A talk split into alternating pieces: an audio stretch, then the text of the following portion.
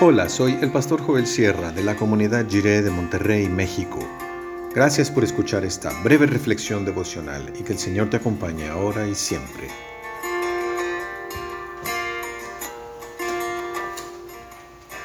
Albañiles inesperados. Leemos en el capítulo 3 de Nehemías, los versículos 7 al 12 en la versión La Palabra. Junto a ellos trabajaron Melatías el Gabaonita y Jadón el Meronita, oriundos de Gabaón y de Mizpa, todos a expensas del gobernador del otro lado del Éufrates. A su lado trabajaron también Uziel, hijo de Jaraías, del gremio de los orfebres, y Hananías, del gremio de los perfumeros. Todos estos restauraron la muralla de Jerusalén hasta el muro ancho. A su vez, Refaías, hijo de Hur y jefe de la mitad del distrito de Jerusalén, junto con Jedaías, hijo de Harumaf, en el tramo situado frente a su casa, con Hatús, hijo de Hasabnías, y con Malquías, hijo de Harín, y con Jasub, hijo de Pahat Moab, restauraron el segundo sector hasta la torre de los hornos codo con codo junto a ellos y acompañado de sus hijas, participó en la restauración Salún, hijo de Jalojes y jefe de la otra mitad del distrito de Jerusalén.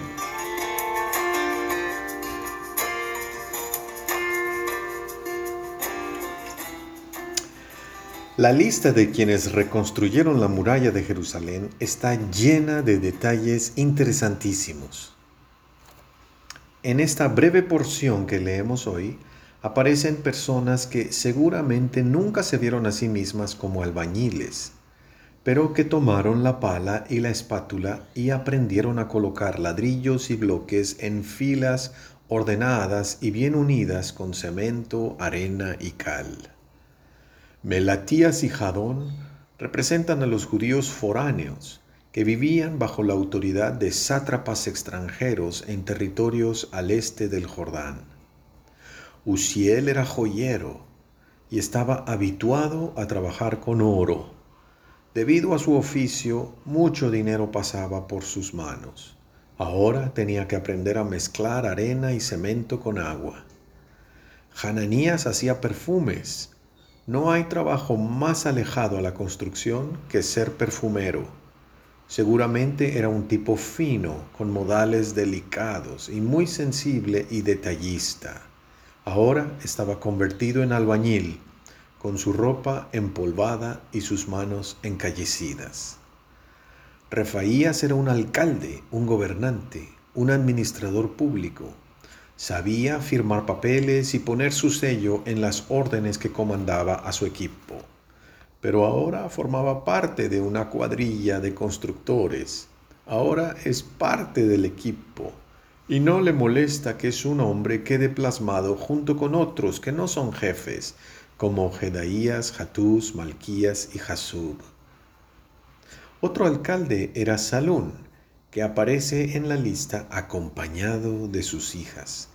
Salún llegó a la obra de reconstrucción después de, de haber deliberado en casa ¿Cómo podemos ayudar si en esta casa solo, solo yo soy varón?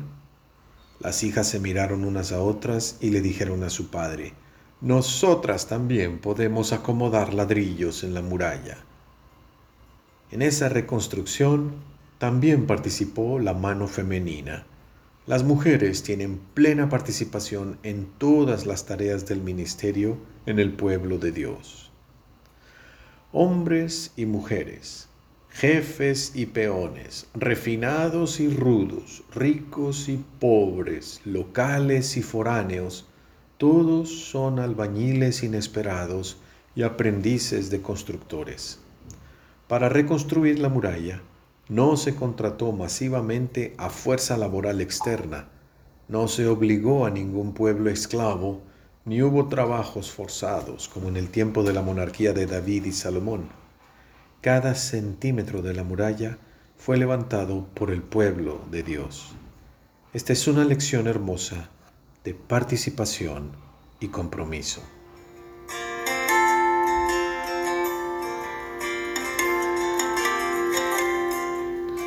Oremos.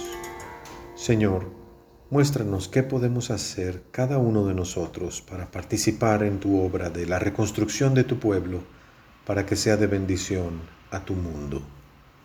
Amén. De la abundancia del corazón habla la boca.